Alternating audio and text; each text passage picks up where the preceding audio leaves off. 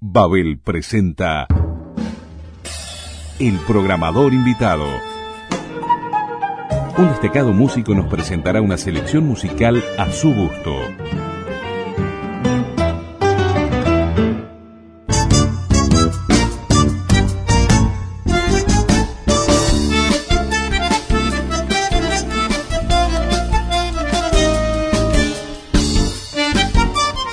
Pianista, compositor, arreglador, director de orquesta, nuestro invitado pertenece a una de las familias musicales más importantes de nuestro país.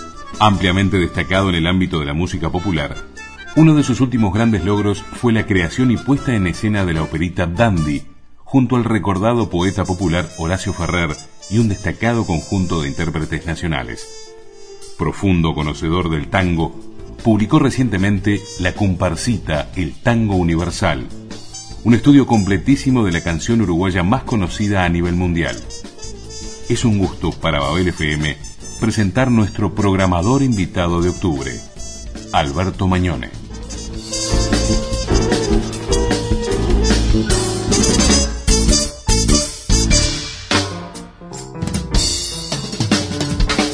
Vamos a retomar un poco el hilo conductor de estos programas, que como dije anteriormente, se llama Secretos y Curiosidades de la Música y pretende ahondar un poco en la forma en que fue compuesto un tema o en las circunstancias que lo rodean. Ahora les voy a hacer escuchar dos temas que están relacionados, vinculados. Uno le pertenece a Paul McCartney y se llama Hijo de la Madre Naturaleza y el segundo pertenece a Nat King Cole y se llama Muchacho de la Naturaleza, algo así.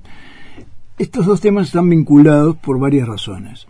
La primera es que eh, el propio Paul McCartney dijo en una entrevista que yo leí que se había inspirado en el tema de Nat Cole para hacer su tema y esto lo relaciono con otras con otros vínculos que había mostrado anteriormente entre artistas que tienen que ver con cómo se referencian unos a otros, se imitan, se copian, se inspiran en otros es un procedimiento de composición muy habitual en todos los músicos porque naturalmente la música no sale de la nada, sale de cosas que uno escuchó o de influencias que tuvo o de cosas que vio o de videos o de lo que sea, cualquier o de circunstancias que le tocó vivir y eh, se origina en esas cosas y muchas veces los artistas se inspiran en otros artistas que han hecho cosas anteriormente para componer. Por otro lado también hay un vínculo de índole más eh, estética entre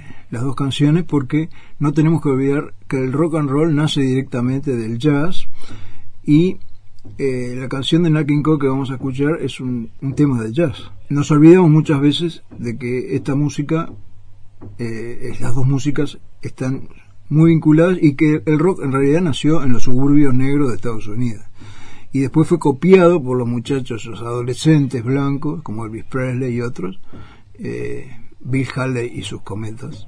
Y, y bueno, fue llevado a una estética que hoy en día es totalmente diferente de la de ella, pero que en un principio no era tan diferente, como es lógico, ¿no? Entonces ahora escuchamos estas dos canciones. Hijo de la Madre Naturaleza y Nature Boy por Paul McCartney y Nat King Cole respectivamente.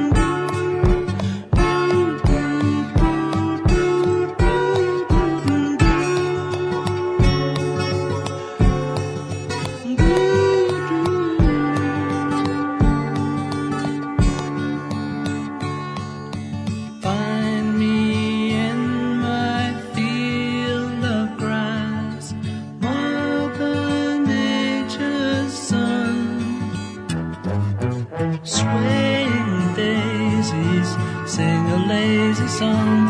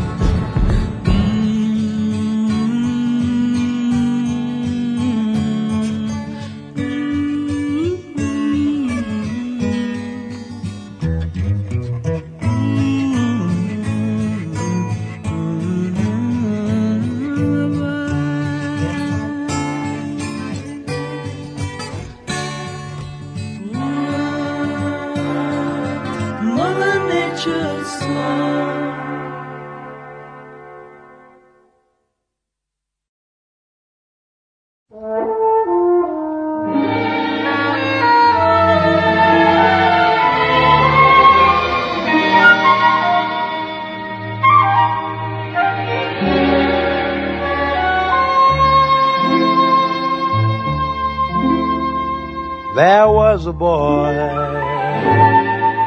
a very strange, enchanted boy. They say he wandered very far, very far over land and sea. A little shy and sad of eye but very wise was he. And then one day, a magic day he passed my way. And while we spoke of many things, fools and kings, this he said to me. Greatest thing you'll ever learn is just to love and be loved in return.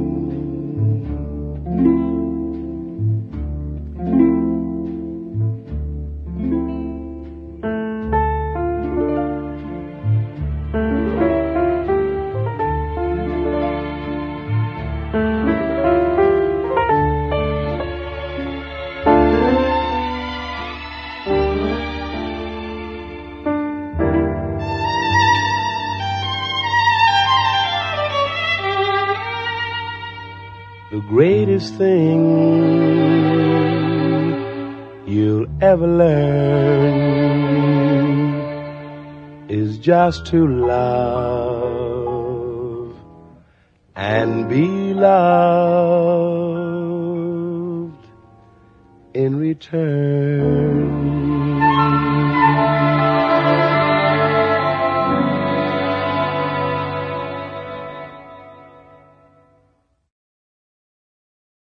Ahora vamos a hacer otro jueguito de estos que estamos haciendo, eh, de vincular a un artista con otro, y uno de ellos va a ser alguien que apareció eh, anteriormente, que es Nat King Cole, y los otros son los famosos Rolling Stones.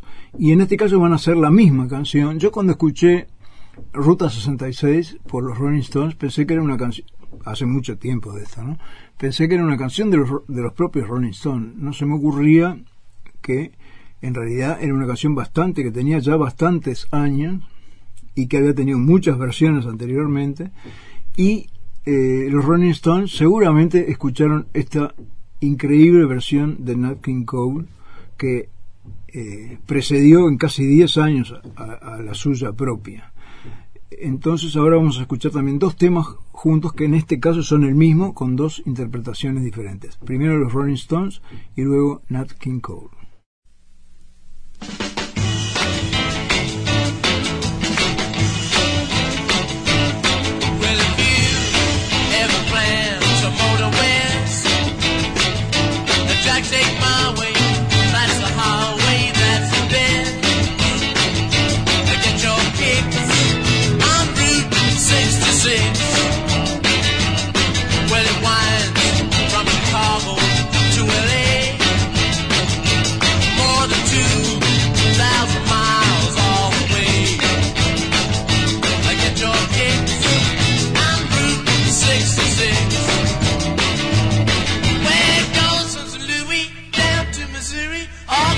City looks, so pretty, you'll see.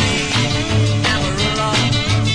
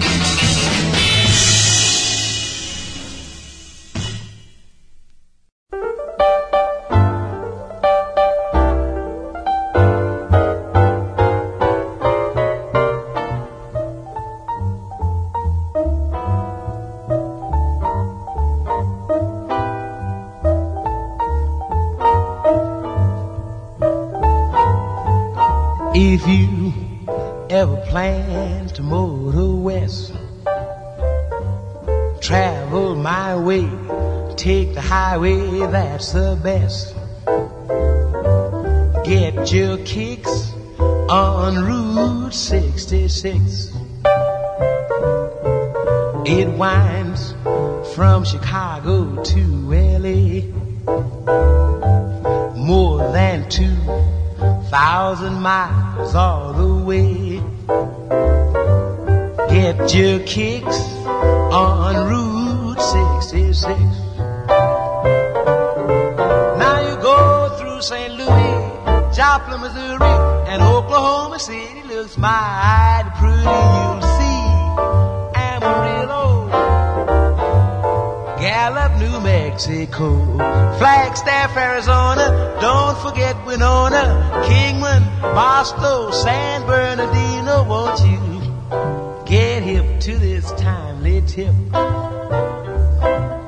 When you make that California trip,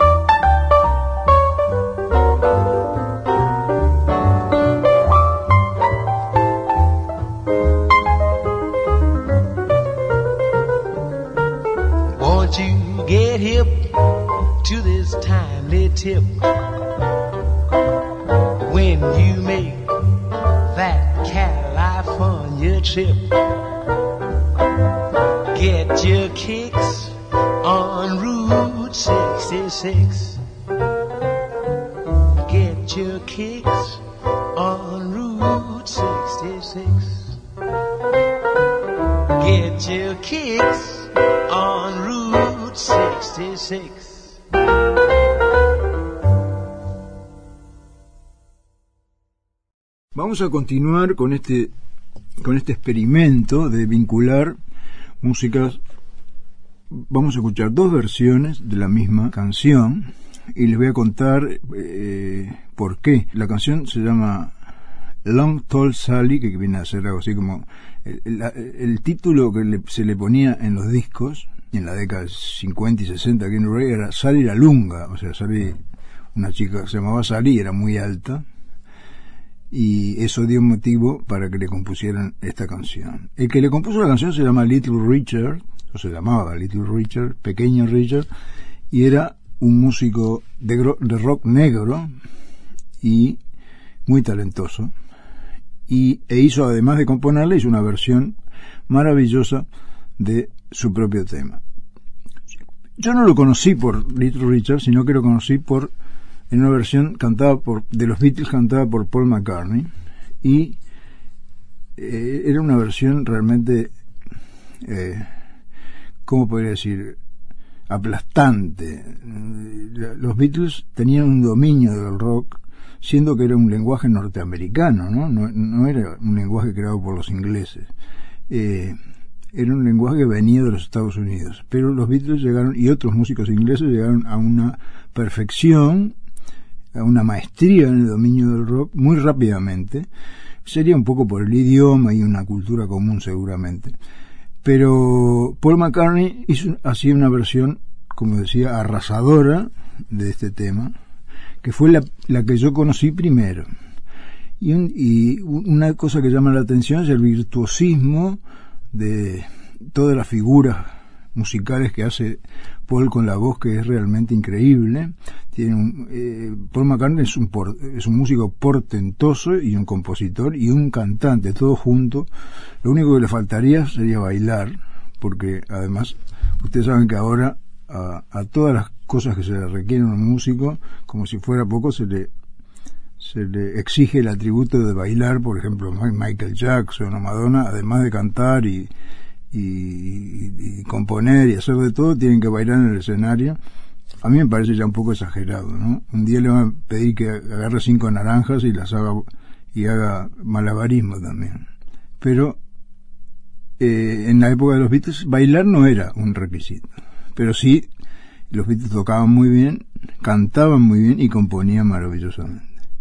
Eh, entonces vamos a escuchar eh, tal como en el orden en que yo la, escuché la música. Primero escuché a Paul McCartney y luego, muchos años después, escuché la versión de Little Richard y entonces comprendí de dónde había sacado Paul sus figuritas musicales al cantar y sus piruetas, porque le copió cantidad de cosas a Little Richard. Y aquí también hago una pequeña, primero, de alguna forma reivindico dos hechos que son la eh, paternidad afroamericana del rock.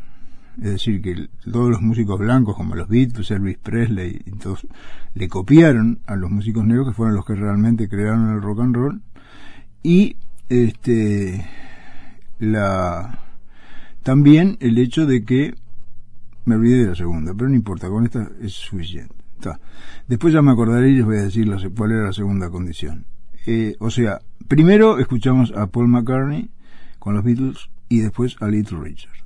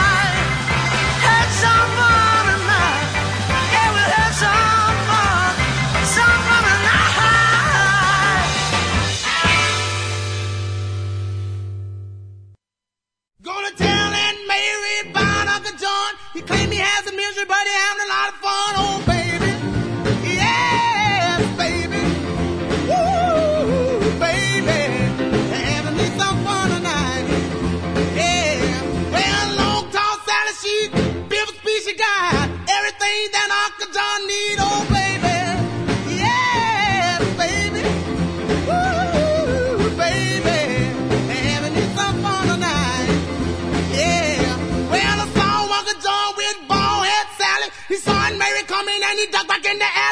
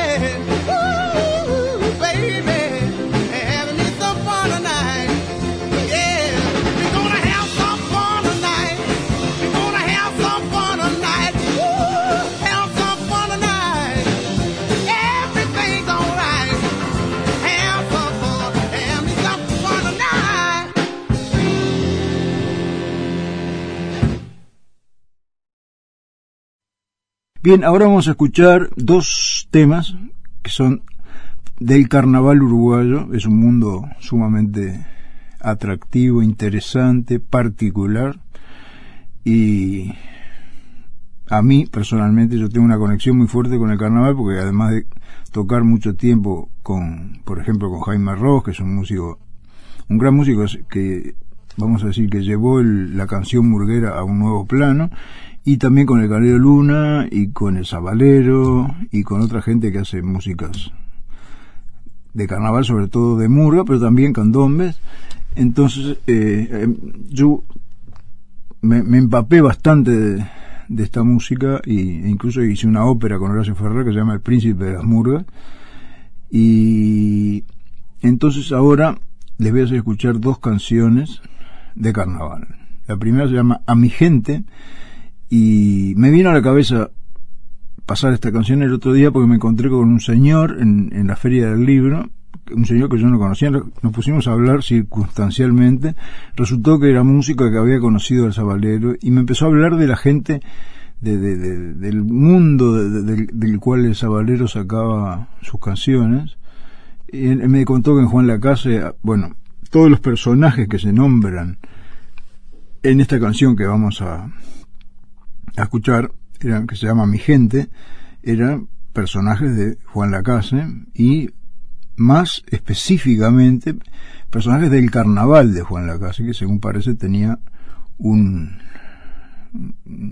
una fuerza y una, eh, una popularidad muy grande en, las, en la ciudad, en el pueblo o ciudad de Juan Lacase, propiamente dicho.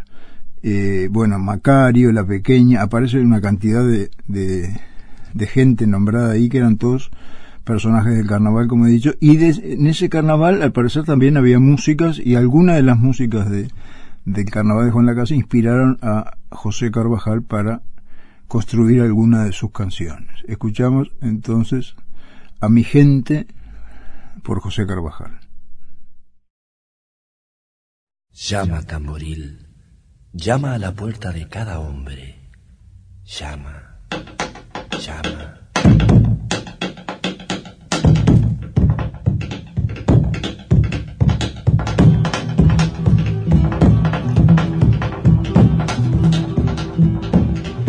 Papelito y serpentina, mascaritas graciosas, barullo, alegría, año tras año la inventiva madurada de los barrios, cansancio que se funde en el corso hasta la madrugada.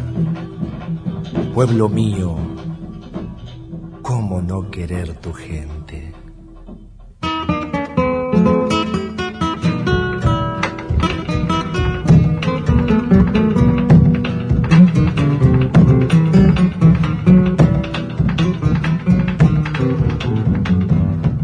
Sentados al cordón de la vereda, bajo la sombra de algún árbol bonachón, vimos pasar coquetos carnavales, careta viva de un pueblo con dolor.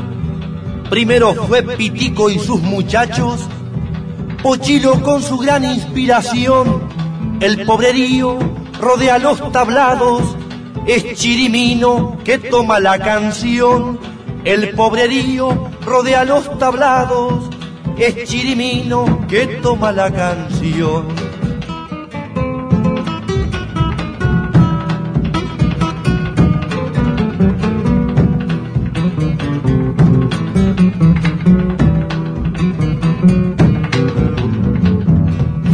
Tibio febreros de siestas musiqueras, simple remedo de la felicidad. Los sensibleros poetas orilleros le dan la flor al barrio que se va. Pueblo divino, corrupto sabalero, brindo contigo, préstame el corazón. Quiero el secreto del hombre de tu río, del hombre chimenea, del canilla cantor. Quiero el secreto del hombre de tu río, del hombre chimenea, del canilla cantor.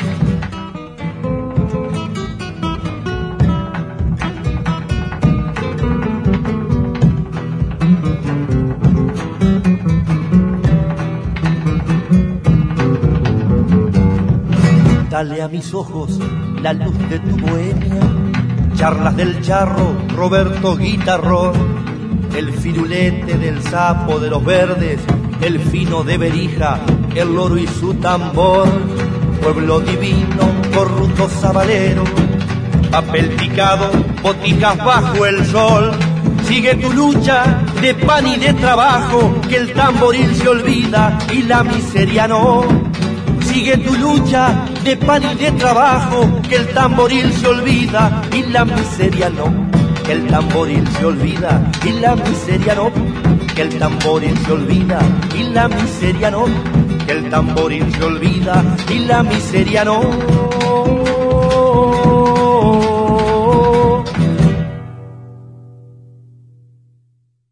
Ahora vamos a escuchar la segunda música murguera o carnavalera de, las que les había hablado, de las dos de las cuales les había hablado, y eh, se trata de el tema Uruguayos Campeones por los Patos Cabreros, es su versión original, del año 27, de 28, eh, no 27, porque fue antes de Ámsterdam, después de Colombes y antes de Ámsterdam.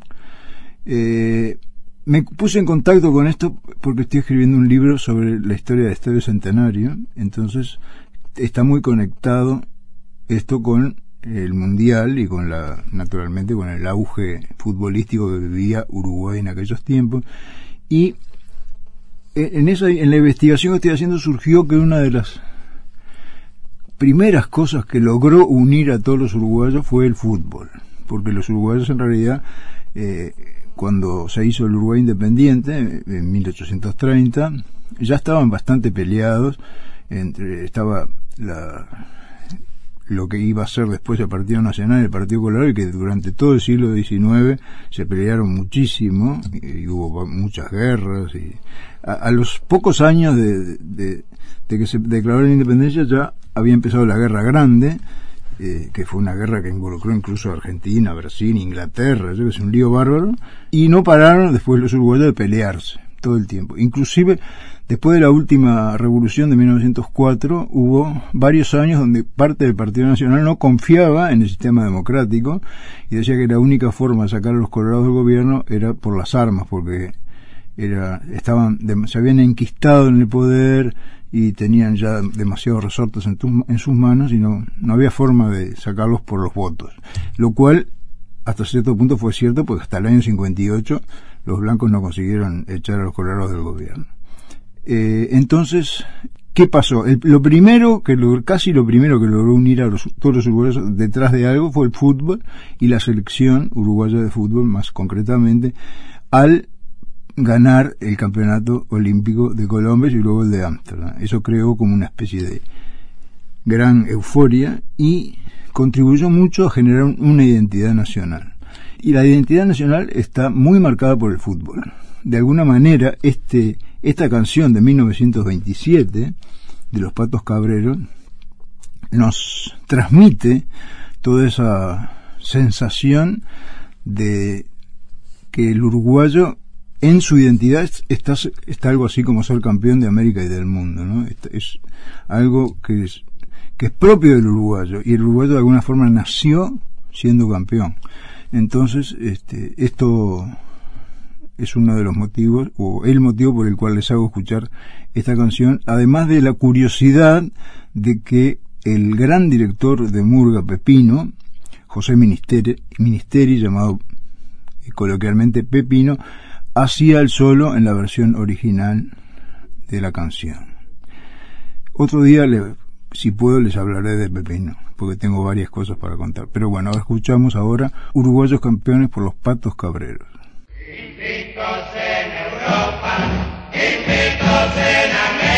a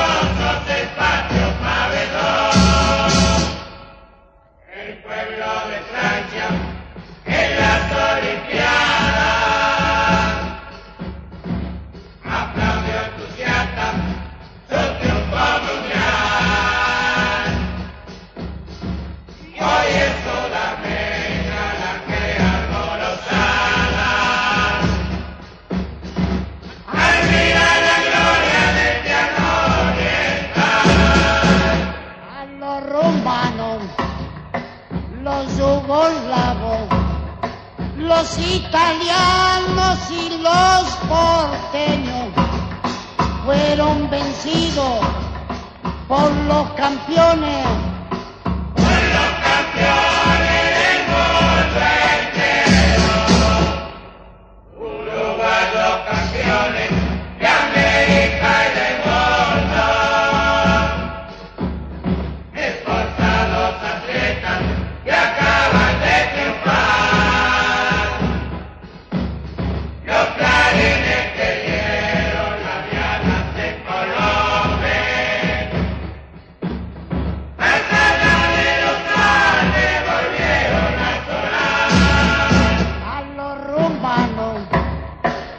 Yugoslavos, los italianos y los porteños fueron vencidos por los campeones.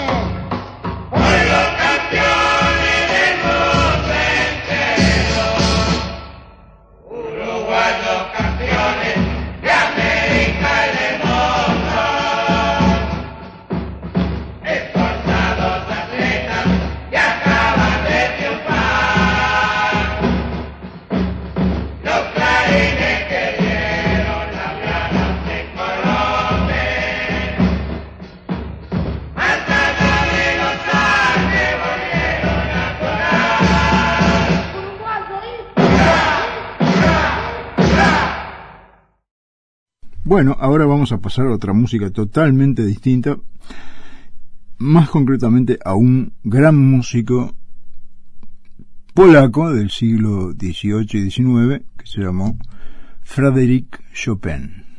Chopin vivió gran parte de su vida en Francia, fue un gran pianista, murió muy joven de tuberculosis, a pesar de que de, tenía treinta y pocos años cuando murió, pero a pesar de esa vida tan corta, tan breve, su, su producción musical fue eh, muy grande y muy influyente en cantidad de músicos, eh, por supuesto de la esfera clásica para empezar, pero también otros músicos de otras de otras eh, de otros estilos. Pues, para ponerles un ejemplo, una vez escuchando a Herbie Hancock, escuché una frase que me llamó mucho la atención y traté de, sacarla en el piano. Después de, de que la saqué, una vez estaba tocando un estudio de Chopin y me encontré con que la frase que hacía Hancock era igual a una frase que usaba Chopin en ese estudio. ¿Y qué pasa? Eh, Chopin era pianista y toda su obra fue compuesta para piano. Por tanto, todos los músicos que son pianistas han sido, que estudiaron a Chopin cuando se formaban, están muy influidos por este gran músico polaco. Entonces vamos a escuchar este, preludio número 28 eh, tiene la particularidad de que Chopin pidió que se tocara en su funeral. Se ve que era una música que él quería mucho, que le parecía muy entrañable, y pidió que tocaran en el funeral de Chopin el Preludio 28 y el Requiem de Mozart. Además, el Preludio 28 es, siendo que Chopin era un músico de un virtuosismo increíble y que podía tocar cantidad de notas enormes en un segundo, este preludio es un ejemplo de eh, sencillez, de austeridad musical y de profundidad al mismo tiempo. Su melodía es muy muy simple, consta de muy poquititas notas y yo creo que eso fue lo que le gustaba a Chopin, que estaba despojado de todo de todo ornamento innecesario y que era lo que él sentía que tenía que tocarse en un momento tra tan trascendente como el de su propia muerte. Eh, quería dejar lo esencial de sí mismo para la posteridad y, de, y prescindir un poco de todos los adornitos que le habían llevado tanto tiempo, ¿no? Pero al final se quedó con esto tan simple y tan hermoso.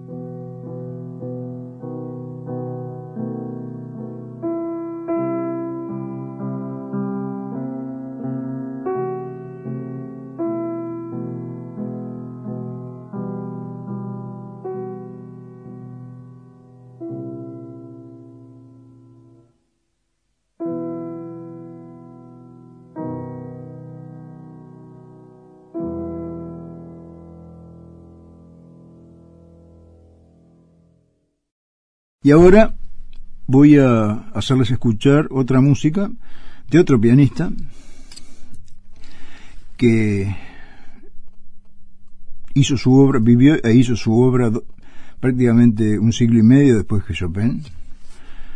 Para empezar, los dos están conectados por su apellido, porque son parecidos. Chopin y Jobim eh, son dos apellidos. Al parecer, además, Jobim era, era un apellido de, que tenía una etimología francesa, o sea que viene de, del francés. No me acuerdo bien cuál es el, el, el, el apellido original francés del cual viene, pero evidentemente Chopin, Chop- sobre todo Chopin, ¿no? que es como se pronunciaría en castellano, y Jobim son muy similares. Además a Jobim, Jobim dijo, cuando le dijeron que su música estaba muy influida por el jazz, él dijo, mire, a mí yo, la los que me influyeron fueron, fueron Ravel, Debussy y Chopin.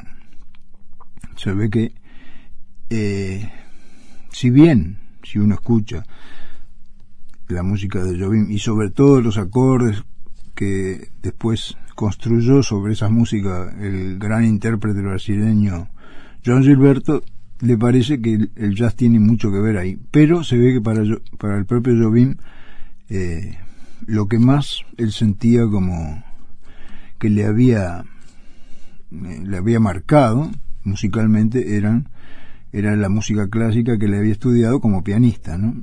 Y la curiosidad de esta canción de Jobim es que está totalmente construida sobre la música anterior que escuchamos, que era el preludio 28 eh, de Chopin.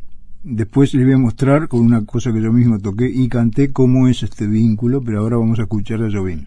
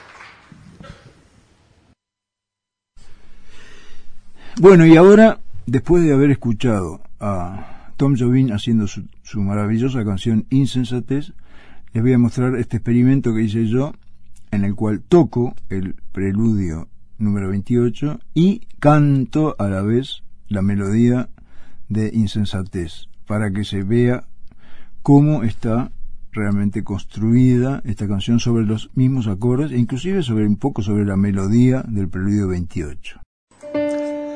Ah, insensatez que você fez, coração mais sem cuidado, fez chorar de dor o seu amor, tão delicado. Ah, porque você foi fraco assim, assim tão desalmado. Vai, meu coração, razão, usa sua sinceridade. Quem semeia vento, diz a razão colhe sempre tempestade. Vai, coração, pede perdão, perdão apaixonado.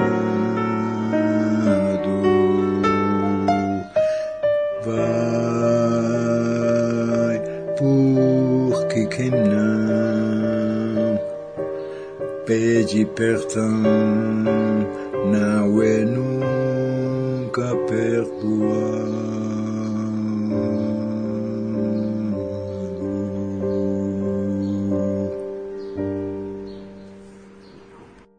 Como suele suceder las- de las cosas más tontas y más eh, simples,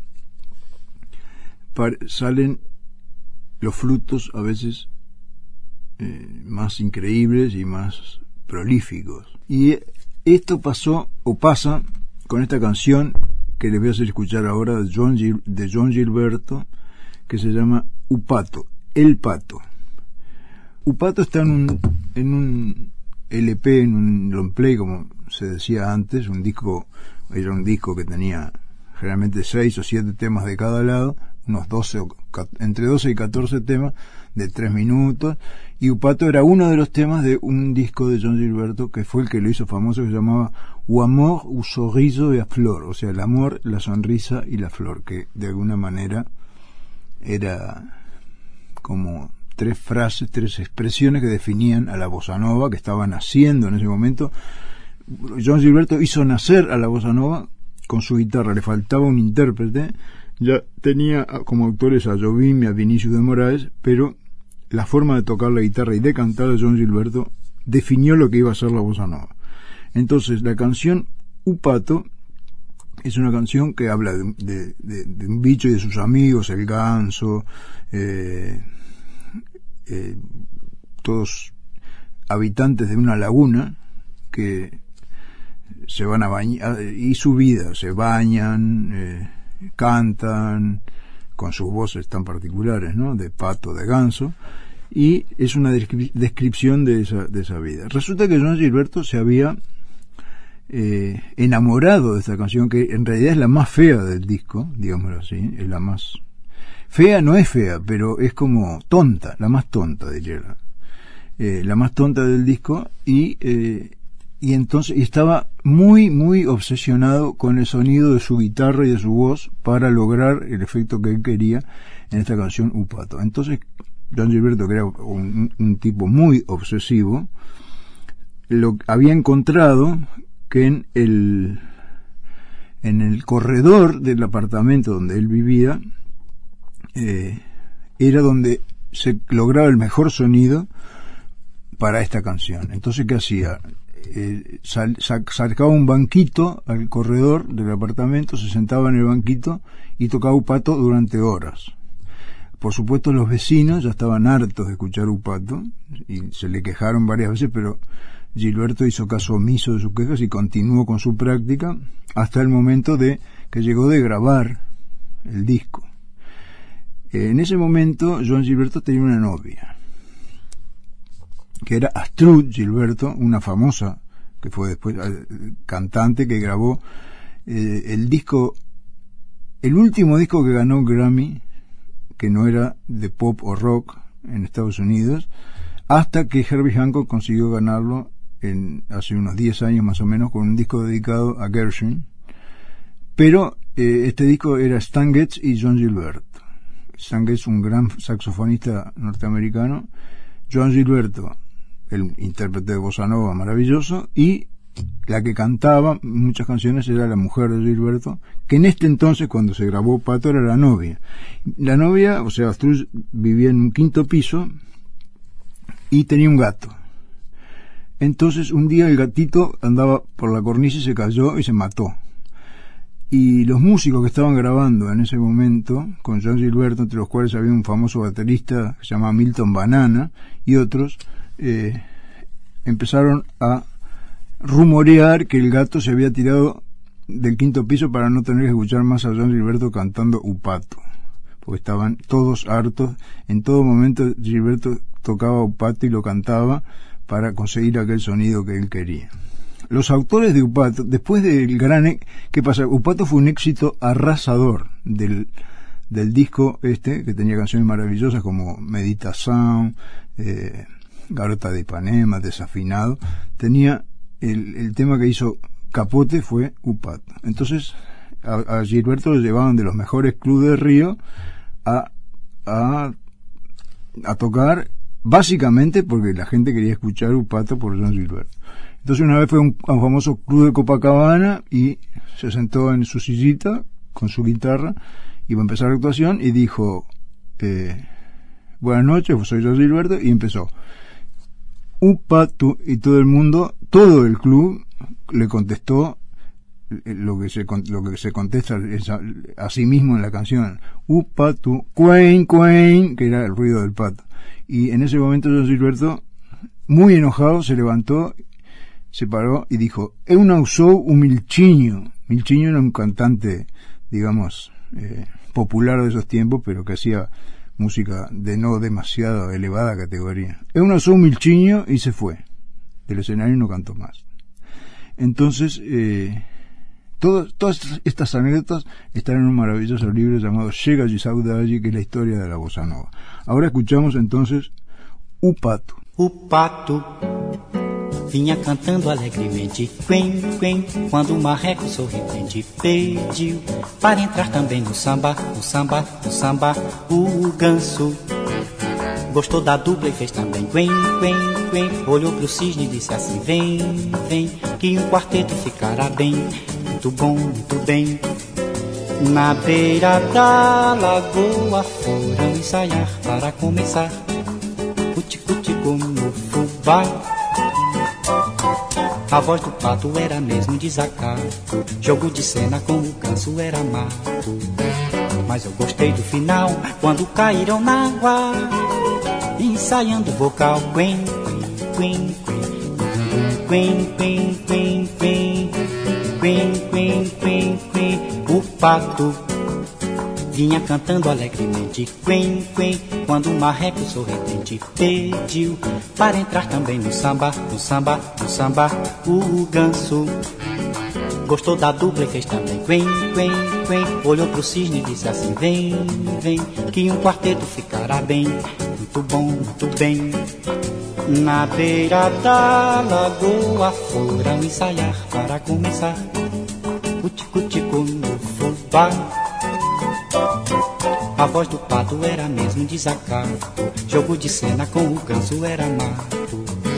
Mas gostei do final, quando caíram na água. ensaiando o vocal. Quen, quen, quen, quen, quen, quen, quen, quen, quen, quen, quen, quen, quen, quen, quen, quen, quen,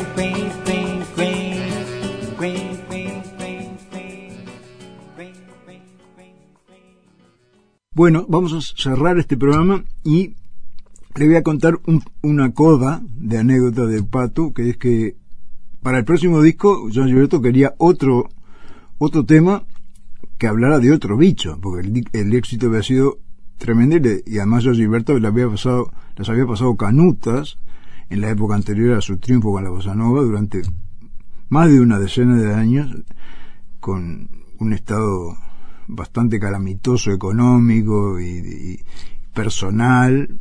Entonces, ahora que le iba bien, quería aprovechar y hacer más largo ese momento. Entonces, le pidió a esta gente, que se llamaba Neusa Teixeira, y Jaime Silva, que eran los autores de Upato, les pidió más canciones de bichos.